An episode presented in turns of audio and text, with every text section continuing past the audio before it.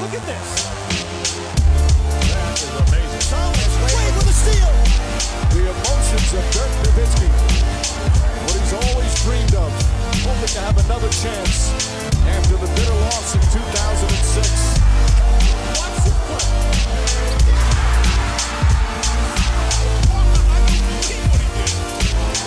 That is amazing. Hallo und willkommen zu Gut Next, dem deutschen Basketball-Podcast im Internet. Mein Name ist André Vogt und ich begrüße euch zu einer neuen Folge uns kleinen aber feinen Basketball-Spiels. Heute mit der Rapid Reaction, am Dienstag der ersten Rapid Reaction äh, nach der Sommerpause und es ist, da glaube ich, erzähle ich euch nichts Neues, eigentlich gar nicht so viel los gerade äh, in der Basketballwelt. Dann aber überraschenderweise doch ziemlich viel. Darüber werden wir heute sprechen, unter anderem über James Harden und Daryl Morey. Das ist jetzt ja, ich glaube, die Kids würden sagen, ziemlich schnell escalated.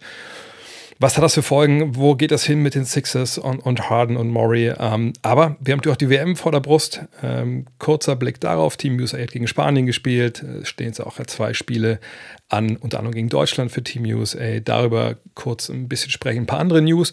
Und ähm, für alle die, die im Audio-Podcast dabei sind, hier gibt es heute auch einen Ausschnitt aus einem Premium-Podcast mit Tibor Pleiss. Den habe ich getroffen in Köln. Das mische ich ab, wenn, wenn ich hiermit fertig bin, dann, dann geht das äh, online ähm, im Premium-Stream. Und da der Hinweis, wenn ihr da zuhören wollt, äh, ich habe jetzt diese, diesen Weg, dass man über die Website quasi äh, auch den Podcast dann sich abonnieren kann, wo ich aber freischalten muss. Habe ich einfach mal gecuttet. Da wird das zwar weiterhin für die bisherigen Supporter, Direktsupporter äh, auch weiterhin so bleiben, dass die das da hören können. Aber ähm, für alle anderen, die sagen, hey, Premium-Podcast mit Interviews mit Spielern und sonst was, ey, cool. Wie komme ich da ran? Patreon.com slash Drehvogt. Da einfach reingehen. Da gibt es mittlerweile auch die Möglichkeit über den RSS-Feed dort, der dann direkt bei Spotify eingebaut wird, über Spotify zu hören, wenn ihr da unterwegs seid oder auch den Weg, äh, den eigenen RSS-Feed dann einzubauen bei, bei Apple Music ähm, oder Apple Podcasts. Von daher, das ist dann der Weg für euch. Aber kommen wir erstmal zum Presenter der heutigen Folge. Das ist natürlich manscape.com und das ist der Handyman. Die, die auf YouTube zugucken, können es sehen. Aber ASMR ist, glaube ich, wichtig, deswegen mache ich ihn auch mal an. Uh, da hört man, da ist schon eine Menge Power hinter, hinter dem Gerät. Und man fragt sich vielleicht, wenn man jetzt in letzter Woche zugehört hat, was ist das für ein Gerät? Ja, ist mal wieder ein Rasierer, Spoiler Alert, ähm, von äh, Manscaped. Diesmal einer, ich glaube, mein Vater hatte sowas früher. Mit so drei verschiedenen rotierenden Köpfen, wo er einfach, ja, morgens, wenn er keine Lust hatte, irgendwie äh, mit einer zittrigen Hand die Klinge zu bewegen am Hals, gesagt hat, nee, ähm, ich mache mal so ein bisschen äh, Katzenwäsche morgens einfach bisschen ungefährlich und mach mal den gröbsten Stabbel hier weg. Dafür ist eben auch der Handyman. Er wird mich auch begleiten äh, mit Okinawa nächste Woche. Ähm, gut, ich glaube nicht, dass ich mich da so komplett äh, nackig rasieren wäre im Gesicht. Ähm, wie gesagt, meine Frau findet das nicht so cool. Aber mal schauen, was das Ding dann wirklich kann. Und wenn ich es irgendwo ausprobieren kann, dann vielleicht mehrere tausend Kilometer entfernt von zu Hause. Ähm, wenn ihr denkt, ja, das genau was suche ich auch. Also ich bin viel on the road. Ich will morgens einfach auch sicher sein. Und das Ding ist wahnsinnig sicher. Die gleiche Skin-Safe-Technology wie alle anderen Produkte, die was mit Scheren zu tun haben äh, von Manscaped. Das Ding ist wirklich also modern, äh, engineert, sagt man, glaube ich, auch, ähm, ne, mit USB-Anschluss. Wenn man das Ding aufgeladen hat, dann hält es eine Stunde, wo ich mir denke, okay, eine Stunde, da muss man sich ja wirklich knallhart haben gehen lassen, um das Ding dann eine Stunde laufen zu lassen. Ähm, ist ein Langhaar-Trimmer mit so einem Folien-Share-Element drin. Lest euch alle durch auf manscape.com. Und wenn ihr bestellt, Next20 ist der Code NEX6T20, dann wissen die auch, dass sie von mir kommt. Ihr werdet zwar sehen, dass gerade Sale, äh, die ganze, äh, ganze Side-wide 20%, aber ohne Code wissen sie halt nicht, dass es sich lohnt, diesen Podcast zu sponsern. Aber ihr wisst schon, wie ihr das macht. Von daher kommen wir zu den News der Woche. Und wie gesagt, es, es gab dann einiges, was ein bisschen bla bla war und dann äh, einige Sachen, die wirklich herausragend waren. Und fangen wir an mit dem herausragendsten, was man erleben kann, wenn es um Basketball geht, glaube ich, an sich. Die Hall of Fame. Ihr habt es mitbekommen, ähm, die diesjährige, der diesjährige Jahrgang wurde aufgenommen in Springfield, Massachusetts. Warum da? Vielleicht für diejenigen, die das nicht wissen, da wurde Basketball erfunden. Dort am dortigen YMCA. Dr. James Naismith damals. Ähm, und deshalb steht da auch die Ruhmeshalle. Und es wurden aufgenommen, das wisst ihr, Dirk Nowitzki, Dwayne Wade, Paul Gasol, Tony Parker, Greg Popovich. Vielleicht wisst ihr auch noch, dass die gute Becky Hammond aufgenommen wurde.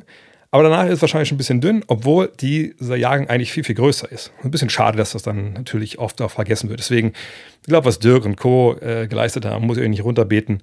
Ihr wisst über meine Affinität zu Greg Popovich Bescheid. Ähm, Dirk natürlich eine, eine, tolle Rede gehalten, äh, vor allem natürlich die Stelle, wo er seinen Eltern dann nochmal auf Deutsch dankt für die, ähm, für die Opfer, die die gebracht haben, äh, um seiner Karriere auch zu ermöglichen. Übrigens auch äh, sehr, sehr geile Krawatte von seinem Vater. Und äh, die Sachs habt ihr alle schon gesehen. Wenn nicht, holt euch Internet, da gibt es das. Aber die anderen, die sind vielleicht ein bisschen runtergefallen. Deswegen möchte ich die auch mal äh, vorlesen. Es gibt ja verschiedene Komitees, die dann äh, Leute nominieren und eben auch wählen können. Zum einen gibt es das nordamerikanische Komitee. Der, das ganze Ding steht natürlich auch in, in den USA. Und die haben noch folgende Kollegen äh, aufgenommen. Gene Bass, das ist der All-Time-Winningest äh, Coach im College. Alle Level, Ne? Ähm, hat 1300 Siege, äh, ist zweimal Junior College äh, Coach of the Year geworden. Also ihr seht, das ist schon ein paar Stufen drunter unter der NCAA Division One. Aber Gene Bass, äh, guter Mann, der wurde aufgenommen. Da wurde David Hickson aufgenommen, ebenfalls eine Menge Siege, Siege 826, um genau zu sein. Und war zweimal D3 Champion, also die dritte College-Liga, wenn wir es mal so nennen wollen. War auch zweimal D3 Coach of the Year. Der wurde aufgenommen. Gene Keedy, die anderen beiden kannte ich auch nicht, bin ich ehrlich sein, aber Gene Key, die kann ich, langjähriger Coach äh, bei den Purdue Boilermakers, auch in der NCAA, sechsmal äh, Coach des Jahres gewesen, 17 Mal im NCAA-Tournament dabei gewesen. Doch der wurde aufgenommen. Dann gibt es das äh, Women's Committee. Ähm, und jetzt für die Leute, die direkt anfangen zu sagen, äh, was jetzt auch das, wird da jetzt alles gleich gemacht? Nein, das gibt es schon äh, ein bisschen länger. Ähm, Gary Blair hat es geschafft, ebenfalls ein Coach, 852 Siege. 2011 ist er National Champion geworden, hat zweimal bei der Final Four mitgemacht äh, mit seinen Teams. Und Becky Hammond habe ich schon angesprochen. Und dann gab es noch dieses Direct Elect Committee, also ne, wo dann stellenweise auch äh, Mitglieder oder Aufgenommene direkt gewählt werden, wenn ich es richtig verstehe. Das ist zum einen das äh, 1976er Olympiateam. Ähm, ich denke mal vom Team USA. Ähm, die sind Silber ge Silbermedaille gewonnen, äh, damals, als das zum ersten Mal dabei war. Wundert mich ein bisschen, 76 hat das gedauert, bis zum ersten Mal Basketball olympisch war. Hm. Okay. Und dann Jim Balvano. Den kennt ihr auch, kennt ihr eventuell auch. Äh, North Carolina State Wolfpack Coach 1983, guck mal nach. Ja, 83 NCAA Champion geworden, dann viel zu früh an Krebs verstorben. Äh, wenn ihr heute nochmal, ähm, ja, vielleicht die eine oder andere Träne verdrücken wollt ein bisschen Motivation in eurem Leben wollt. Es gibt eine tolle Le äh, Rede von ihm. Äh, ich glaube, damals bei den SP Awards. Ähm, Don't ever give up. Ähm, ach, läuft es aber echt so, wenn man denkt, ein bisschen kalt den Rücken runter, kann ich nur empfehlen, das mal anzuschauen. Hat dann auch, äh, als er von seiner Krebs, ich glaube, Leukämie damals, äh, von seiner Krankheit erfahren hat, diese V-Foundation gegründet, ähm, die sich zum, zur Aufgabe gemacht hat, wirklich ne, da zu helfen, äh, auch versuchen Geld halt bis heute äh, ne, Geld reinzubringen, um eben äh, Krebsforschung da voranzubringen. Also das sind die, die aufgenommen wurden. Ich hoffe, ich habe da niemand vergessen. Aber das ist natürlich sehr nach hinten gerichtet. Wir schauen natürlich auch in diesen Tagen nach vorne, denn die WM steht vor der Tür. In der kommenden Woche geht's los. Äh, am 25. August steigt das erste Spiel der deutschen Nationalmannschaft äh, gegen Japan. Ich glaube 13 Uhr deutscher Zeit. Ähm, und na klar, man testet momentan am Wochenende hoffentlich äh, bei Magenta Sport die Spiele der Deutschen gesehen. Ähm, gut, das Spiel gegen China boah, da musste man ja als lange zuschauen. China dann schon arg, arg äh, überfordert, obwohl ja Kyle Anderson Slow-Mo dabei war. Äh, da hat man gemerkt, das, sind nicht mehr, das, das, ist nicht mehr so wie 2008 oder so, wo sie halbwegs mithalten konnten bei Olympia, sondern das war jetzt wirklich, waren wirklich arg, arg überfordert. Äh, trotz, trotz Sascha, Sascha, Alexander Sascha Djordjevic, diese Dinger machen mich fertig äh, als Coach. Ähm, aber dann das Finale gegen Kanada, Rematch. Das Spiel haben wir ein paar Tage vorher auch schon gesehen. Das war dann schon wirklich der erste richtige, richtige, richtige Härtetest für die deutsche Nationalmannschaft. Ihr habt es hoffentlich gesehen, wie gesagt, ne, nach Verlängerung hat man dann verloren. Auch weil Dennis Schröder da bei einer, hm, ja, vielleicht nicht ganz so cleveren Aktion, aber mein Gott, solange es in der Vorbereitung passiert und nicht äh, in irgendeinem wichtigen Spiel bei der WM dann rausfault. Am Ende hat er bis dahin eine wahnsinnige Partie war so ein Spiel auch für, für Schröder. Ne? Er hat sich mit Dylan, Dylan Brooks so ein bisschen aufgeschaukelt und das hat er dann so ein bisschen als, als Treibstoff genommen für äh, ja, einfach geile Aktionen. Auch der eine Dreier da aus, was waren es, aus neun Metern. Aber dann, wie gesagt, rausgefahren und danach die deutsche Mannschaft, ich glaube, Andreas Obst hat es danach auch am, am, Mikrofon bei Benny Zander gesagt, dann haben sie sich so ein bisschen, die Offensive erlahmte so ein bisschen. Da waren dann viele Aktionen, wo man nicht für andere mitgespielt hat. Ich will sagen, dass es jetzt Ego-Zock war, das, ist gar kein Fall, aber man hat dann halt viele so Quick-Hitter-Sachen gehabt oder eben Aktionen, wo wirklich dann in dem Fall Franz Wagner relativ oft aber den Ball genommen hat und dann den Dreier genommen hat. Ähm, was er natürlich auch kann, aber was ein himmelweit Unterschied war zu den zu der Offensive, die wir davor vielleicht gesehen haben, äh, wenn der Ball lief. Und das deutsche Team ist ja bisher einfach am stärksten, wenn füreinander Lücken gerissen werden, wenn der Ball dann aufgrund der auch überragenden Eingespieltheit dieser Mannschaft natürlich dann auch, auch sehr gut laufen kann. Ähm, das erlahmte dann so, nachdem Schröder mit den Fouls draußen war. Und hat man nach der nach Verlängerung verloren.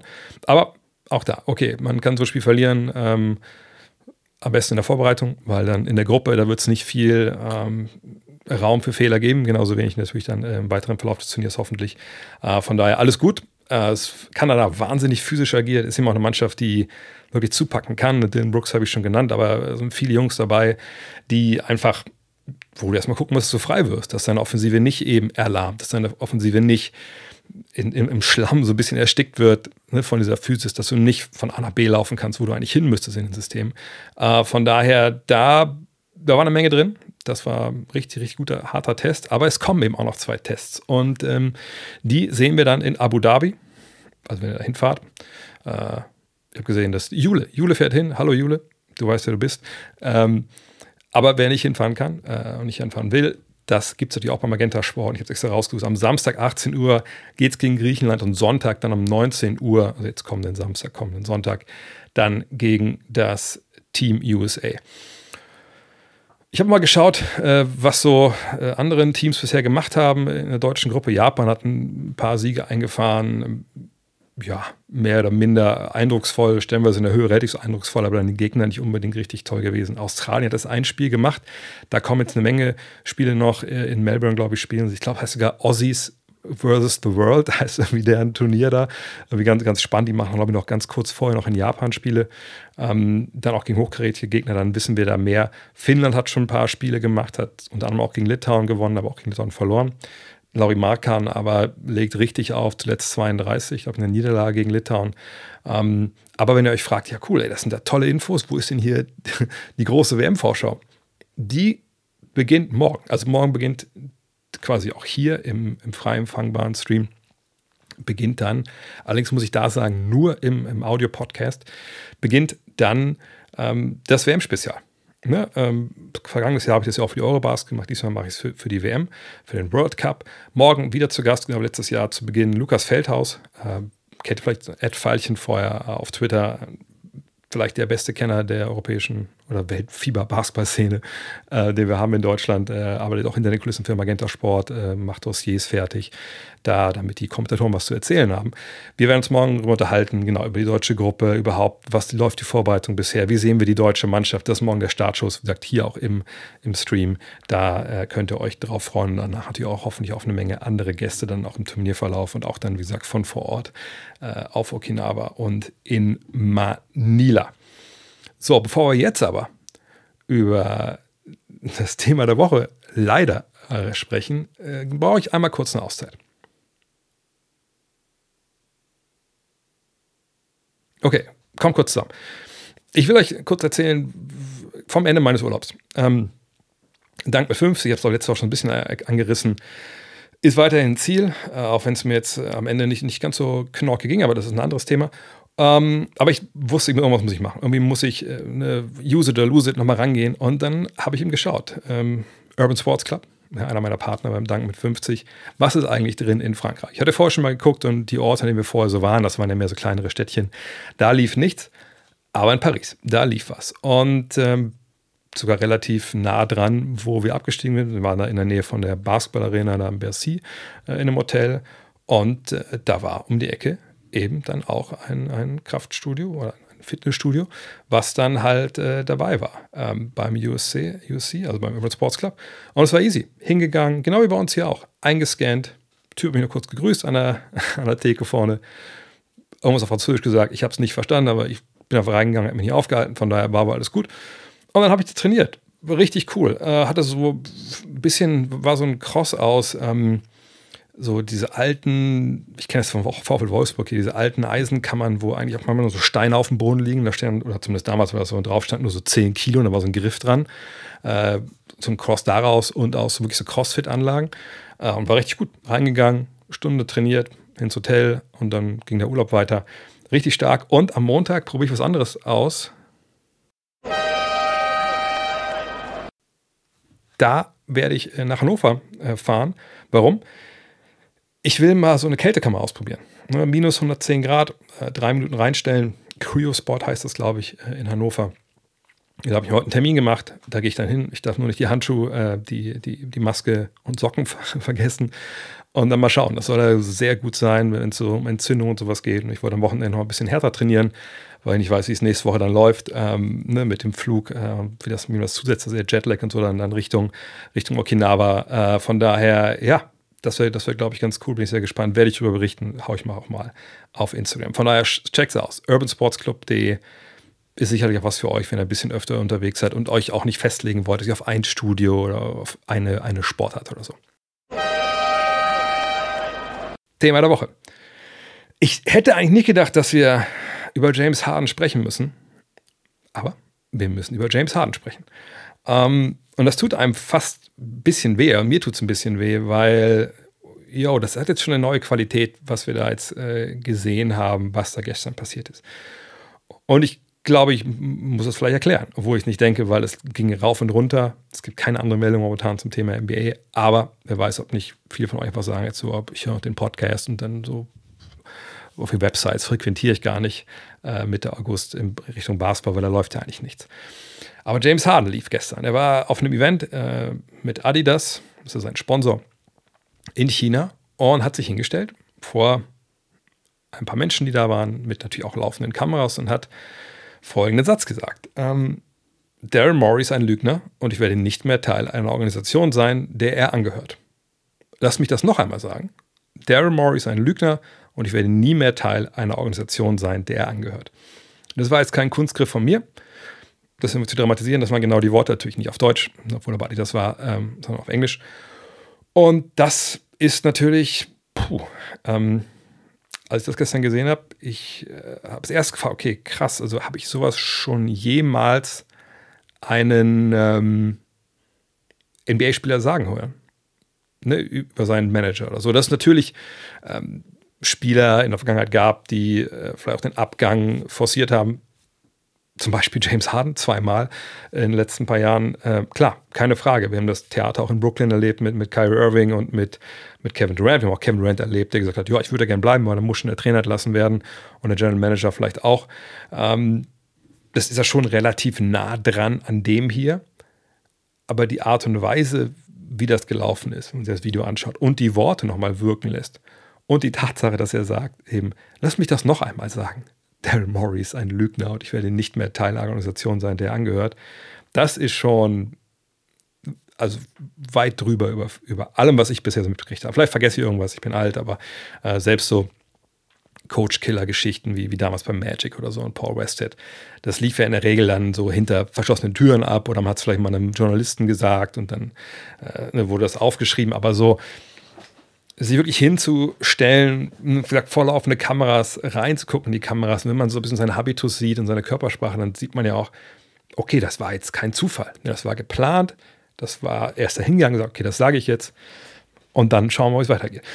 Jetzt werden sich einfach euch fragen, okay, warum hat er das denn gesagt? Also, dass, dass er jetzt getradet werden will, das äh, wissen wir ja schon ein bisschen länger. Ja, das stimmt. Aber, wenn ihr euch, wenn ihr euch erinnert, vorgestern, da äh, war es dann so, dass Vogue äh, vermeldet hatte, naja, ähm, die, oder war es Shams, einer von beiden, ähm, ja, die äh, Sixers haben erstmal jetzt diese, diesen Trade-Talk rund um James Harden auf Eis gelegt, ne, weil eben nicht die Angebote kamen, die man sich erhofft hatte, wenn man den Berichten glauben darf, die es in den Wochen davor gab, dann waren das ja auch eigentlich immer Forderungen, die äh, Maury da gestellt hat, wenn es um Hardens Dienste ging, die ja jenseits von Gut und Böse waren. Also das waren ja Forderungen, ähm, ne, wie damals bei Ben Simmons auch, der, der, wollte halt Haus und Hof haben, äh, einfach viel zu viel, als dass man irgendwie als Gegenseite hätte denken können, okay, alles klar, wir reden jetzt mal wirklich eine ganz in Ruhe und, und besonnen über einen Deal und wir haben beide ein Interesse daran, dass das hier für uns beide Seiten gut ausgeht. Also in good faith äh, nennt man das oft, wurde halt nicht verhandelt. So. Ähm, und deshalb waren viele davon ausgegangen, na gut, also der Plan ist wahrscheinlich eh bei den Sixers, weil sie wissen, sie kriegen für einen Spieler, eben James Harden, dessen Vertrag ausläuft, ja eh nicht den großen Gegenwert, den sie bräuchten, um eben um Joel Embiid, um Tyrese Maxey ein Team aufzubauen, was Meister werden kann. Ging eh nicht den richtigen Gegenwert. Also bringen wir ihn erstmal ins Camp. Wir spielen erstmal, wir zeigen, ne, wie, wie gut James noch ist und vielleicht tut sich dann was während der Saison. Vielleicht renkt sich auch das ein bisschen wieder ein und man geht dann nächstes Jahr in die Free Agency. Da wird ja auch Tobias Harris Free Agent, da kann man ja wieder Sign-and-Trades machen. Also ich, ich glaube, ne, das war ja zu lesen in vielen Berichten, dass das so die Denke einfach beim Rest der Liga war. Und vielleicht auch wirklich Denke auch bei den Sixers war. Als aber diese Nachricht rauskam, hey, die Trade Talks sind quasi tot, dann stellt sich James Harden am nächsten Tag hin und sagt, äh, ich habe eine Sache kurz, die ich euch sagen möchte über, so Timeout, ich möchte euch was erzählen über äh, Daryl Morey. Und jetzt sind wir da und haben halt zwei Fronten, die halt krank verhärtet sind. Und die nächste Frage, die man sich vielleicht stellt, ist, okay, also warum, also wo hat denn jetzt Darren Morey genau äh, James Harden angelogen? Hat nicht James Harden seine Spieleroption genommen, um noch ein Jahr jetzt da zu sein? Er hätte ja auch als Free Agent gehen können. Da wissen wir natürlich jetzt nicht so genau, was da jetzt äh, ver verabredet wurde, was da vielleicht auch versprochen wurde und nicht eingehalten wurde. Was wir wissen, das vergangenes Jahr, wenn euch erinnert, als der Trade von Ben Simmons für James Harden durchging. Da haben wir uns alle gefragt, hm, okay, cool, krasser Gegenwert für einen Spieler, der eigentlich kein Basketball gespielt hat und der wahrscheinlich total verbrannt ist momentan, was seinen Ruf so angeht und, und, und skillsmäßig auch nicht viel gezeigt hat zuletzt. Ähm, toll, dass sie Harden dafür geholt haben. Absoluter Win für, äh, für Darren Murray. Aber man hat sich schon gefragt, okay, der wird aber Free Agent. Also was macht man denn jetzt mit dem Ü30 James Harden? verlängert man den jetzt komplett, will der einen Maximaldeal und dann war es ja eben dieser Deal, der eben, ja, also dann eigentlich sehr wohlwollend für das Team war. Ne? Da hat ja Harden auch nicht das Maximale für sich rausgeholt. Also wurde da schon irgendwas versprochen. Ne? Wurde dann jetzt eventuell in dem Sommer, als Harden gesagt hat, und da war ja auch zu lesen, er hat sich diesen letzten Vertragsjahr dann auch gegönnt, weil, und das konnte man durchaus auch vermuten, weil der Free Agency Markt hat eben das Geld nicht hergegeben, was er jetzt in diesem Jahr noch bekommt ähm, in Philly. Also hat er da vielleicht mit Daryl Morey besprochen, okay, also ich gehe in dieses letzte Jahr mit rein, aber ihr tradet mich bitte vor der Saison. Ne, sonst müsste ich vielleicht einfach, weiß ich nicht, euer Free Agent verlassen für, für kleines Geld oder so. Keine Ahnung, ob es da eine Absprache gab. Ähm, Fakt ist, diese Trade Talks wurden eingestellt sagt laut Votion Champs. Und dann kommt Harden mit dieser Nummer, hey, das ist ein Lügner. Also ich glaube nicht, dass die, die Aussage, hey, diese Trade Talks wurden eingestellt, jetzt Harden bewegt haben zu sagen, was, das wusste ich gar nicht, der hat mich angelogen, er wollte mich doch traden. Das wusste er wahrscheinlich schon vorher, dass ähm, er ihn nicht traden wollte. Aber glaube ich, diese Bestätigung dann, okay, äh, hier, wir reden jetzt mit keinem mehr, das hat wahrscheinlich dann diesen nächsten Move in dieser Seifenoper, nennen wir sie ruhig mal, dann halt bedingt. Und jetzt stehen wir an einem Punkt, wo das ist auch so ein bisschen Neuland. Also auch für mich, ehrlich gesagt. Weil ich musste auch ein bisschen Kram, ähm, ein bisschen recherchieren, weil, ähm, wenn ihr euch erinnert, vergangenes Jahr, äh, oder war das vorletztes Jahr, ich weiß gar nicht mehr, als es um Ben Simmons ging, naja, äh, da ging es ja auch so darum, naja, jetzt sagt er, der ist krank auf einmal, also ich, ich will es nicht wertend sagen, sondern das war ja so, er hat dann nicht gespielt, dann hieß es einmal, als es darum ging, jetzt ist ein Stichtag, da muss er wieder dabei sein, es gibt kein Geld mehr, ah, ich bin krank, psychisch, ich sage nicht, dass es nicht so ist, aber ich sage, damals waren diese, diese, diese ganzen Regelungen auf einmal, äh, wurden dann äh, nachgeschaut im CBA, was gilt da jetzt eigentlich für Spieler, die nicht spielen wollen. Zum Beispiel beim Football gibt es ja öfter, dass äh, Akteure nicht ins, nicht ins Trainingslager kommen, so Holdouts machen, also erstmal streiken, wenn sie neue Verträge wollen, etc. Das, das gibt es da ja viel öfter als jetzt im Basketball.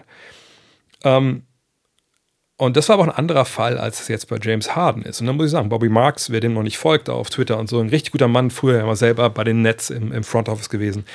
Ähm, der hat das relativ gut erklärt. Ähm, die Regel findet man aber auch, wenn man nach, nach CBA und so googelt.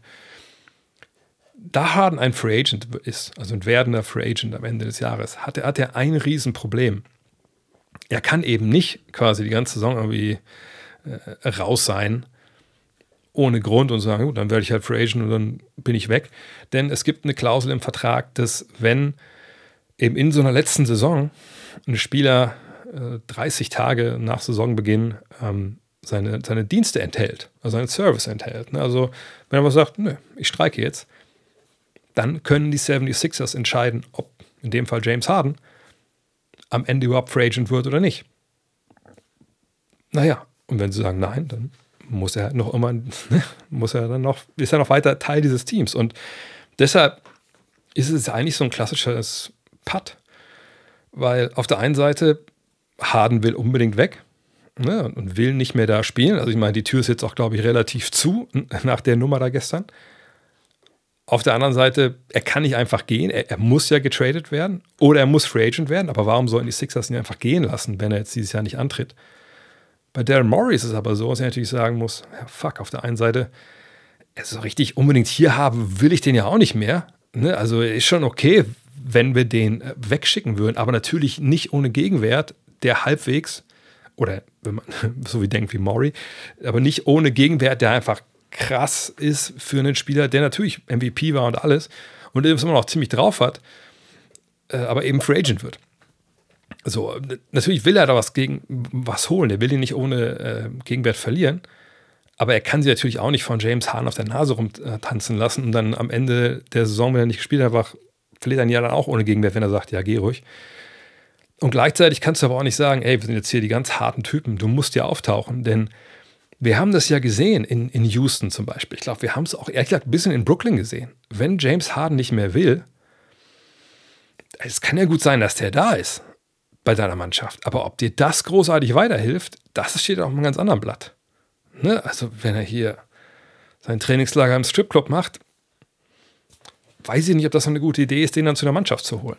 Ähm, die Problematik ist natürlich auch für, für Maury, naja, er will und muss, wenn wir ehrlich sind, ja um Joel Embiid ein Team aufbauen, was Meisterschaftsambitionen haben kann. Also nicht nur irgendwie ganz entfernt, sondern ganz real. Und er hat Maxi und er hat Embiid. Das ist, ne, das sind die beiden und darum braucht er jetzt halt dieses passende Korsett. Und wenn er jemanden wie, wie äh, Harden jetzt irgendwie mitten in die Saison schleppt und das wird eben so eine große Shitshow, wie man sich das vorstellt, weil der eben keinen Bock hat, Bock hat, weil er halt streikt, weil er halt alles tut, um da rauszukommen. Was kommt denn dann bei, äh, bei Embiid an? Die Frage ist sowieso bei Embiid. Kyrie Irving hat sich zum Beispiel interessanterweise auf die Seite von Harden äh, gestellt ne, auf einen Tweet von Adrian Wojnarowski, wo es hieß, ah ja, hier, äh, disgruntled James Harden, also ne, ein äh, so ein bisschen, äh, wie soll ich das übersetzen, äh, ein bisschen, bisschen wütender und unzufriedener James Harden möchte weg. Hat er geschrieben, ja, ist er wirklich unzufrieden oder wurde er einfach angelogen? Ne, also er hat sich dann auch wirklich gesagt, so hier, ne, vielleicht sollten wir auch mal dann mal James Harden fragen, warum er eigentlich zu, zu, zu solchen Mitteln greift. Ähm, und die Frage ist halt, was ist mit Embiid? Ist Embiid jemand, der denkt, Alter, ganz ehrlich, Daryl Morey ist mein Mann, ähm, mit dem gehe ich durch dick und dünn, äh, James, sorry, also ne, das ist immer noch ein Business hier, da musst du mit klarkommen. Oder sagt er, naja, der James hat vielleicht nicht ganz Unrecht, ne, wenn ihm das versprochen wurde. Moment mal, also was passiert dann eigentlich, wenn ich mal so weit bin? Kann ich dann dem glauben, was Daryl Morey mir erzählt? Was hat das generell für Folgen? Fliegt vielleicht auch ein Daryl Morey raus? Also, das ist jetzt so eine vertragte Situation, dass ich ehrlicherweise nicht weiß, wer da jetzt im Endeffekt als Gewinner vom Platz geht, sag ich mal, weil also Harden will nach, nach LA zu den Clippers, das hat er jetzt, also hat er zumindest, also das wissen ja die ganzen, äh, die Journalisten pfeifen es vom Dach in den USA. Das macht ja auch Sinn. Er kommt da aus der Gegend, die hat Bock auch Meister zu werden und mit den paar Jungs, die da schon spielen, das wäre natürlich keine schlechte Truppe. Ähm, gleichzeitig, naja, es, die haben ja schon über Trades geredet, also da wird jetzt ja nicht großartig sich was, was verändert haben. Ähm, und wenn Maury das Gegenwert von da nicht will, also wie kommen wir da jetzt weiter? Drittes Team, viertes Team, ich kann mir nicht vorstellen, dass das nicht schon alles abgeklopft wurde. Ähm, wer gibt überhaupt jetzt noch einen passenden Gegenwert für James Harden nach der Situation, wenn eigentlich klar ist, dass, dass sie den ja abgeben müssen? Also ich glaube, als Gewinner kann eventuell dann nur das Team vom Platz geben, was Harden bekommt. Weil die einen motivierten Harden kriegen, der sicherlich allen zeigen will, vor allem Daryl Morey. Wahrscheinlich werden die nicht, wahrscheinlich werden die weniger abgeben, als die Clippers hätten abgeben äh, wollen äh, für Harden jetzt, bevor das alles eskaliert ist. Also es ist, wie gesagt, ich weiß nicht, ich weiß nicht, wann sowas schon mal äh, so vorgekommen ist.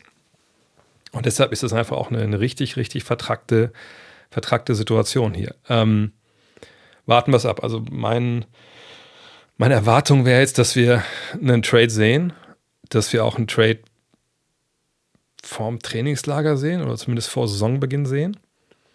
Aber wohin jetzt genau? Ich, also ich stehe da wirklich wieder Ochs vom Tor. Ich, ich kann das echt nicht. Ich kann das jetzt nicht wirklich mir vorstellen, was da genau passiert.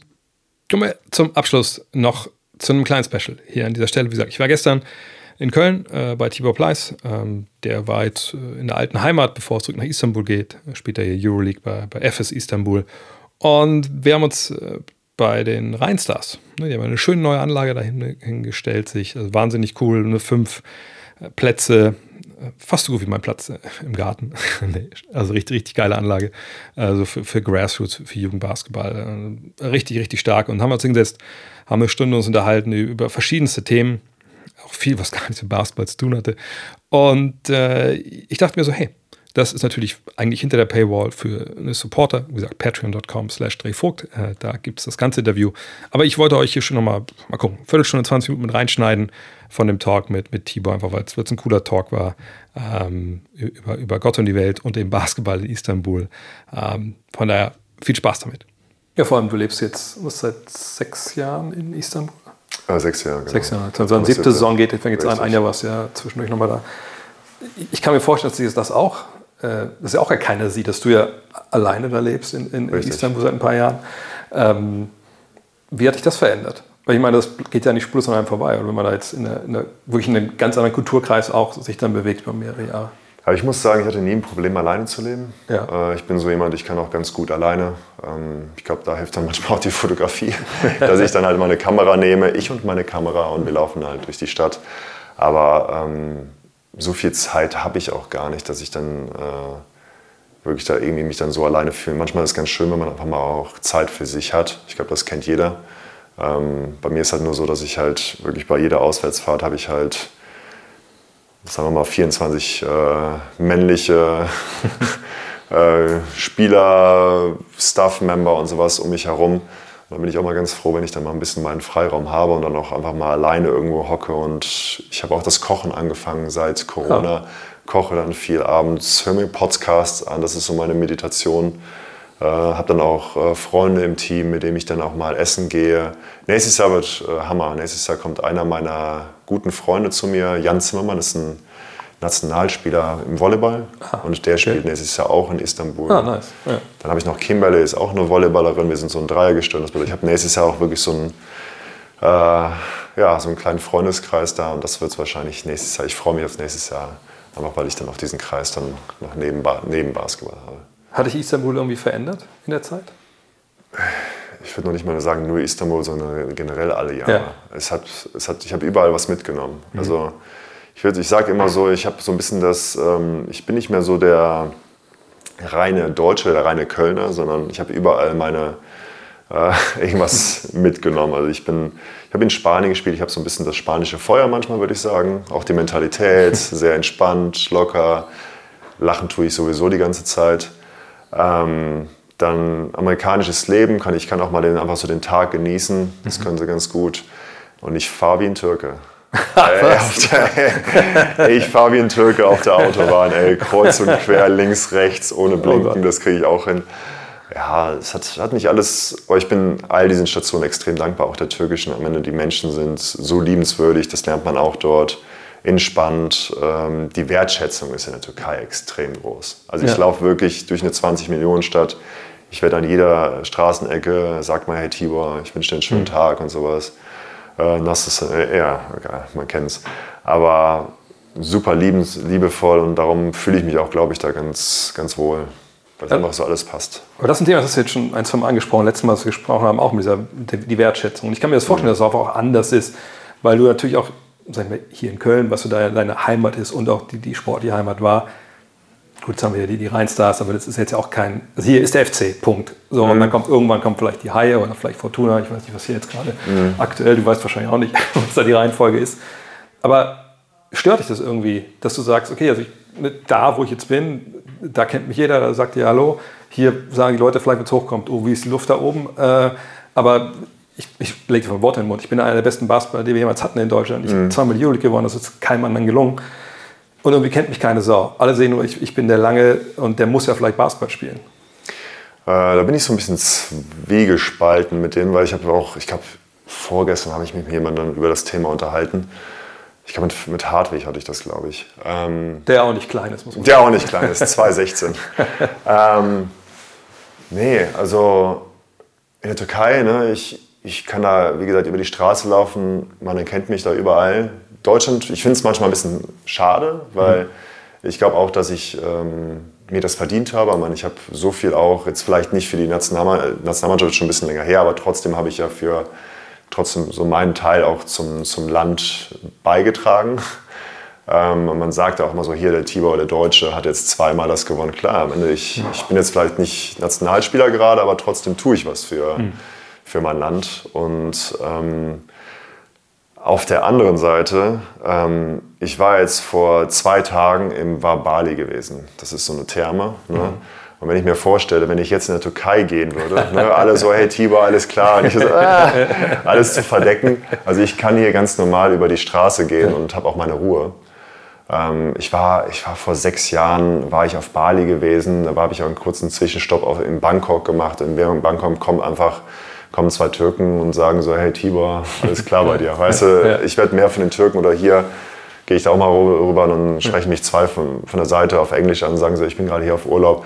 Ich finde ich find es schön, wenn, wenn da mehr Wertschätzung wäre ja. für das, was ich auch geleistet habe in Deutschland.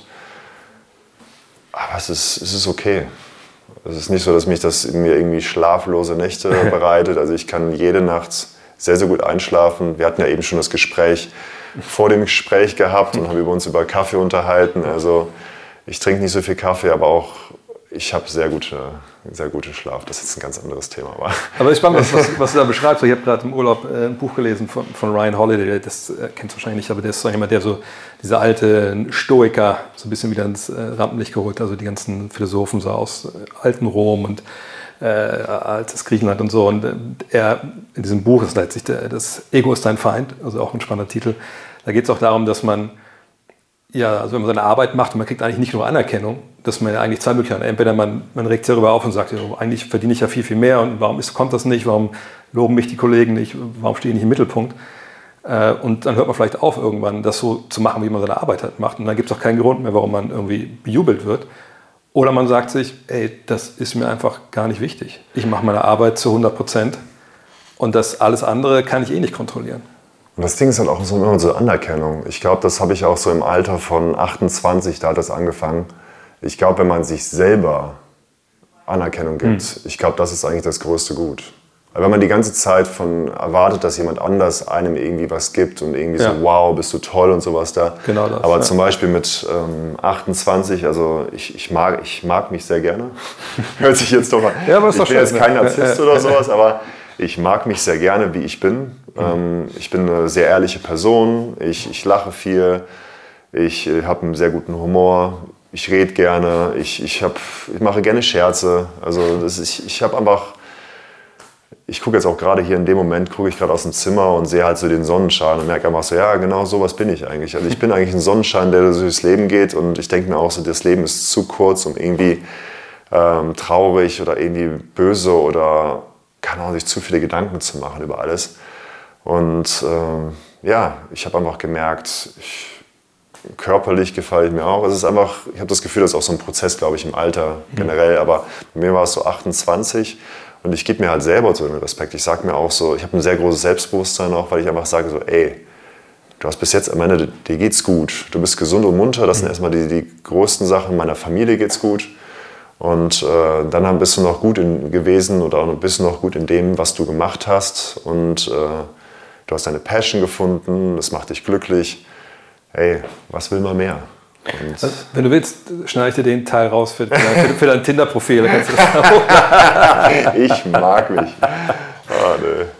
Nee, aber ist doch schön. Ich meine, es gibt, glaube ich, viele, die das, die das nicht so, so, so reflektiert sehen und, und, so einordnen können. Lese ich daraus, ich meine, ich will das Thema fast gar nicht aufmachen, das ist schon abgenudelt, aber weil du auch jetzt schon gesagt hast, du bist kein Nationalspieler mehr. Also ist das für Kapitel für dich auch komplett jetzt abgeschlossen. Es hat sich irgendwie nicht mehr ergeben. Ja. Also ich war letzten zwei Jahre, hätte ich es gerne gemacht. Dann hatte Ja, ich einmal, Ja. genau, da habe ich letztes Jahr die ganze Zeit Schmerzmittel genommen. Da habe ich mir auch gedacht, so, wenn ich jetzt die ganze Zeit noch durchmache, dann wird die Saison noch schlimmer. Also ich habe die ganze Zeit mit, bin, bin morgens aufgewacht, dann halt irgendwie so die provisorische Schmerztablette, damit ich dann halt mein Muskelproblem halt irgendwie überdecken konnte. Da habe ich mir auch gesagt, jetzt hier, erstmal, ich kann dem Nationalteam nicht auf 100% helfen. Das ist jetzt auch nicht das Ziel, weil am Ende man hat ja irgendwie Klar. auch äh, so ein gemeinsames Ziel, was man ver verfolgen möchte. Und ähm, ja, dann halt mit dem Schmerz dadurch, dann bringst du es mit in die Saison und Ende der Saison, da verbringst du halt zehn Monate. Und wenn du dann halt nicht mitmachen kannst, dann ist es noch frustrierender. Da habe ich mir halt, habe ich dann eher dann angefangen, halt die, die Wunden im Sommer zu decken. Ich wäre sehr, sehr gerne dabei gewesen. Am Ende, ich hatte das Gespräch gehabt danach äh, mit Olympia, da wäre ich sehr, sehr gerne dabei gewesen. Und äh, auch letztes Jahr wäre es sehr gut, aber ich habe dann halt wirklich mit den Doktoren gesprochen. Die Doktoren haben mir gesagt, so, ey, so gern wir dich auch dabei haben wollen, aber das Ding ist, du wirst das weiterhin mitnehmen. Du wirst weiterhin Probleme damit haben. Ja. Und ich habe dann auch irgendwie Schiss gehabt, muss ich zugeben. Ich hatte bei der, ähm, beim ersten äh, Final Four, das wir in Köln gewonnen hatten, da habe ich so einen Sprung gemacht und vorher hatte ich schon einen Schlag da reinbekommen, habe einen Sprung gemacht und plötzlich war einfach der Muskel gezerrt und ich habe den ganzen Sommer bin ich nur da rumgehumpelt. Und dann habe ich mir auch gedacht, so, ey Gott, wenn ich jetzt schon so Probleme habe, wenn ich dann vielleicht nochmal einen falschen Schritt mache, dann reißt irgendwas und dann bin ich das ganze Jahr draußen. Das, das konnte ich einfach nicht machen. Darum, ey, ich habe mich so gefreut für die Jungs letztes Jahr, was die erreicht haben. Ey, Hut ab, ne? Hammer. Klar hat man auch gemerkt bei den Spielern so, dass die haben extrem viele Spiele auch so gespielt, dass dann halt so in der Winterpause waren ja einige Nationalspieler dann halt auch verletzt gewesen. Ähm, aber hey, ich, ich freue mich für die. Ich drücke denen die Daumen, dass sie es auch dieses Jahr schaffen. Ja. Bei mir ist, ja, wie gesagt, ich bin jetzt vielleicht gerade jetzt eher Cheerleader und äh, freue mich über die Erfolge, wenn die es genauso machen, wie sie es auch letztes Jahr gemacht haben. Ja, vor allem, du hast ja auch noch äh, eine wichtige Saison da in Istanbul jetzt vor dir, mit einem neuen Trainer. Richtig. Ein paar neue Leute, Micic verloren. Ähm, was ist denn so jetzt die Ausrichtung? Also hast du schon ein Gefühl dafür, was, was der neue Coach so will, was, was deine Rolle nächstes Jahr ist? Gar nicht, gar Ja. nicht. Also wir hatten auch unsere Gespräche gehabt. Wir hatten dann nach der Saison hatten wir so ein äh, ähm, After-Season-Meeting gehabt mit dem neuen Trainer der Rock. Und er hat dann noch gesagt, so, ich habe mit jedem einzelnen Spieler, auch die Spieler, die jetzt nicht mehr dabei sind, hat er auch alle mal getroffen. Und äh, hatte mir auch dann so gesagt, ja, ich muss mir jetzt erstmal Gedanken machen, wie ich das mit dem Team mache. Dann hat er auch irgendwie dann ein paar Wochen später äh, angerufen, nochmal hat gesagt, so, okay, jetzt sehe ich das, jetzt weiß ich, wie ich dich nutzen muss. Am Ende, klar, jeder Trainer kommt mit seiner eigenen Philosophie. Ne? Vielleicht passt dann auch ein großer Spieler wie ich nicht rein, aber er hat mir dann auch gesagt, so, okay, ich sehe dich da und dort und vielleicht könnte das funktionieren. Ja, jetzt am äh, Sonntag fliege ich rüber und äh, dann bin ich mal gespannt auf die ersten Trainingseinheiten. Also er möchte schneller spielen, Hackes, also unterschiedliche Verteidigungsarten auch machen. Das war jetzt in den letzten Jahren, äh, haben wir das, haben wir nicht so viel Fokus drauf gemacht und es war sehr viel Spontanität, sagen wir so. Wir haben nie dieses Scrimmage gemacht, dass wir halt geguckt haben, wer wo steht, sondern das war alles ähm, nach, nach Gefühl. Und ähm, ja, dann haben wir noch ein paar neue Spieler, neue äh, Phys- Physios glaube ich nicht, aber Assistant Coaches. Also es wird auf jeden Fall einiges passieren. Wir werden wahrscheinlich, ich habe auch gehört, dass wir einen Koch bekommen. Ganz, ganz Oh. wichtig. Ich esse sehr gerne. Essen ist wichtig. Ähm, ja, mal schauen, was sich da so ändern wird. Hast du denn noch Ziele jetzt für, für, für diese Saison oder ist es einfach was, was du auf dich zukommen lässt auch? Also ich lasse generell viel auf mich zukommen, aber ich bin auch jemand, ich möchte, das kam vielleicht jetzt eben nicht so rüber, wie ich das erzählt hatte, weil ich dachte, ja, dann bin ich auch froh, wenn die Saison wieder vorbei ist. Nein, also ich gehe mit jedem jedes Mal in die Saison und möchte halt das Beste rausholen, weil am Ende, man, wie gesagt, man gibt da so viel rein. Äh, Euroleague wäre halt einfach ähm, schön, wenn man da halt es wieder zum Final Four schaffen will. Am Ende dieses Jahr in der Euroleague hat sich so viel getan, es sind so viele neue Spieler, die wirst du wahrscheinlich auch ansprechen hier. Viele auch aus der USA sind rübergekommen, ähm, die auf jeden Fall noch mal ein bisschen Salz und Pfeffer mitbringen werden. Bin ich mal gespannt. Ähm, wird auf jeden Fall abwechslungsreich und ich habe auch einen extrem bringt, ich meine, Euroleague ist eh schon eine sehr attraktive Liga, aber da wird auf jeden Fall noch mal ein bisschen was passieren. Weil ich weiß, dass du los musst gleich. Du musst noch übersprechen. Nee, ich kann noch, ich kann noch. Kannst du. Alles da gut. sprechen wir drüber. Was, was fliegst du gerade für eine Drohne? Oder das würde mich interessieren, weil ich bin jetzt auf die, die, die Mini Pro umgestiegen und bin da halt äh, mega, äh, also mega hyped, so, auch wenn ich nicht viel Zeit habe. Ich sehe diese, die Mavic DJ, äh, die, doch nicht Mavic, ist richtig, DJI Mini Pro. Okay, pass auf, du, du fliegst wahrscheinlich eine 4000 Euro Drohne, aber erzähl. Ich fliege gar nichts mehr. Gar das nichts ist das mehr. Problem, Was? ey. Mann! Ich weiß nicht, das hast bei, bei mir wahrscheinlich bei Social Media hast du diese eine. das eine habe ich gesehen, da vom Strand. Das war schön. Ich wollte noch ein längeres machen, Ja. weil ich dachte so, ey, dann kann man den Song noch ein bisschen ausspielen. Nee, ich war an einem Tag war ich äh, am Meer gewesen und da habe ich dann bin ich einfach losgeflogen. Man kann mit der Drohne kann man ja halt auch echt kilometerweit fliegen. Bin auf jeden Fall irgendwie, ich glaube 800, 900 Meter weit geflogen hinter so einem äh, Felsvorsprung und da war halt dieser eine Rock da mitten im Wasser und ich wollte halt so eine 360 Grad Flug automatisch Ja. wollte ich da ähm, fliegen. Ich hatte so eine, die habe ich schon seit drei, vier Jahren, aber hat nicht wirklich was gemacht. Ich habe diese Mini 2 gehabt ah, okay. Ja. äh, und dachte so, okay, das passt, Abstand, war auch alles Oh, gut. Dann fliegt die Drohne bei 45 Prozent der, der 360-Grad-Drehung, fliegt die Drohne leider gegen den Fels. What? Kontakt bricht ab. Ich laufe rüber, weil die, das Handy speichert halt die letzte Location, laufe hin und da liegt sie leider mit dem gefro- gebrochenen Flügel und Kamera kaputt. Alter. Traurig, jetzt werde ich mir, muss ich mir dann leider eine neue Ja, kaufst die Dreier. Die, die Dreier, die Dreier, Ja. weil die kann auch mit Instagram halt dann dieses. Genau, genau, das dreht sich um das Das Ding. hätte ich gerne, da freue ich mich drauf. Aber Obwohl, ich wäre auch fast, wir waren jetzt, ich war in Frankreich im Urlaub und dann sind wir immer in, in, in Saint-Malo, das ist so eine, so eine alte Cousinenstadt in der Bretagne. Und da ist so ein, ich dachte, das ist eigentlich immer ein Riesenstrand. So, da ist auch oft Riesenstrand, aber eben nur, wenn Ebbe ist. Und da, was die halt geil machen, die haben so, weil es da ständig so Sturmfluten geht, haben die so riesige Baumstämme, die dir einfach in den Strand hauen, damit die Wellen so ein bisschen gebrochen werden, an dieser riesigen Keimmauer. Und ich stand da halt abends und die Mädels waren oben mit Pizza gegessen, ich bin ein bisschen geflogen. Und bin über, fast immer über die, ähm, also von oben über die, die Bäume quasi rüber, diese Baumstämme. Das war Mhm. richtig geil. Wasser kam rein und irgendwann habe ich halt gemerkt, oh, nicht nur das Wasser kam über die Stämme, sondern war halt auch Flut. Und da hatte ich eben noch irgendwie 100 Meter in die eine Richtung, 100 Meter in die andere Richtung, um rauszukommen aus dem Wasser. Und dann weißt du selber, wenn das Wasser schon da ist, du kannst das Ding ja nicht einfach auf dem Wasser landen. Mhm. Also dann echt auf der Hand gelandet so. Ich dachte, okay, gleich sind die Finger ab und dann voll Sprint, dann auf den wirklich Okay. letzter Sekunde das Ding noch gerettet.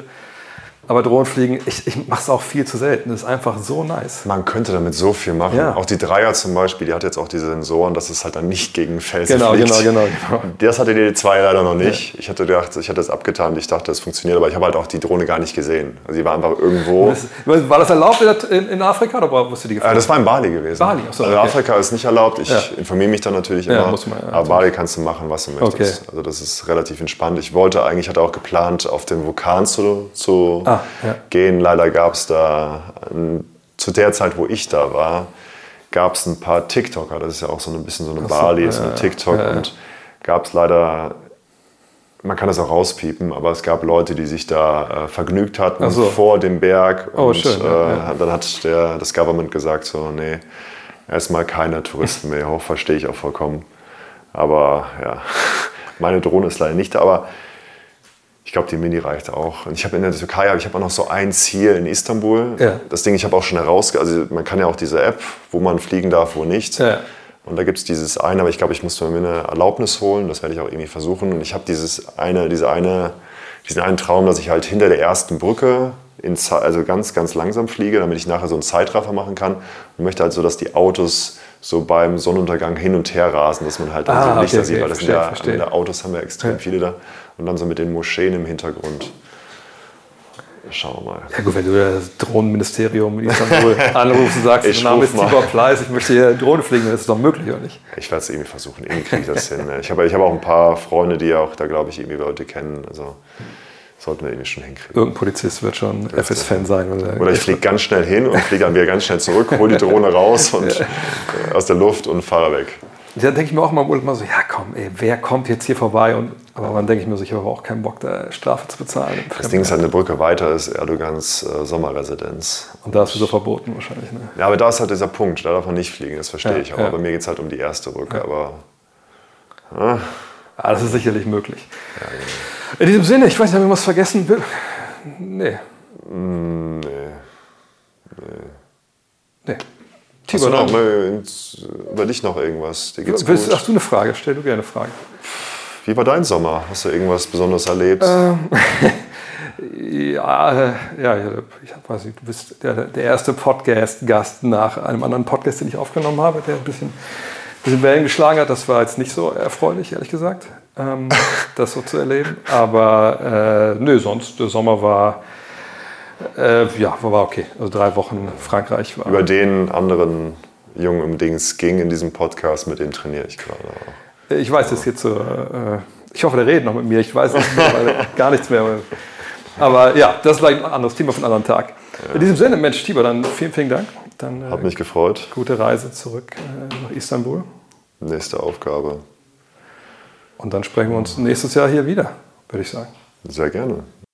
Und zum Abschluss noch ein, zwei Hinweise. Wie gesagt, ab morgen, morgen startet das WM-Spezial, erste Folge mit Lukas Feldhaus. Das könnt ihr euch schon mal äh, hinter die Ohren schreiben, dass es da ein bisschen mehr geben wird, äh, die, die nächsten hm, drei, vier Wochen in, in Sachen äh, Podcast hier. Und ähm, wenn ihr denkt, okay, krass, cool, da gibt es sonst noch was Neues, also, ähm, schreibt ihr denn überhaupt noch äh, am, Magazin? Ja, na klar, äh, da sind wir jetzt dran an der ähm, Season Preview äh, für die NBA 2023-24. Von der, von der Warte her schön, wenn sich die Sache mit, mit dem Kollegen James Harden ein bisschen, ein bisschen schneller regeln könnte. Ähm, wenn ihr denkt, ja, krass, ähm, kann ich das denn schon vorbestellen? Ich bin kein Abonnent. Natürlich, keine Frage. Geht alles schon auf gutnextmac.de und da findet ihr auch, ich sage direkt an alle, die mir geschrieben haben, ey, Moment mal, ich bin auch Support, ich habe mein Shirt nicht bekommen. Kein Problem. Ich habe euch alles, hab ich alles gelesen. Ihr kriegt alle eure Shirts zugeschickt. Aber alle die, die auch noch eins kaufen wollen, Restexemplare gibt es noch vom Supporter-Shirt. Das ist dieses Orange Pill T-Shirt. Kriegt ihr auch auf gutnextmac.de. Ähm, ja, schaut da mal rein, ob das nicht was für euch ist. Und wenn ihr schon mal da seid, vielleicht bestellt ihr auch neben der Season Preview auch direkt schon äh, die Ausgabe Nummer 4 in diesem Jahr, Nummer 8 insgesamt äh, mit 1992. Da wird es am Ende des Jahres darum gehen, um das eines der bedeutendsten Jahre vielleicht in der NBA-Basketballgeschichte. In diesem Sinne, vielen Dank fürs Zuhören. Wir hören uns morgen schon wieder und ähm, bis dann. Ciao. Hello. Look at this.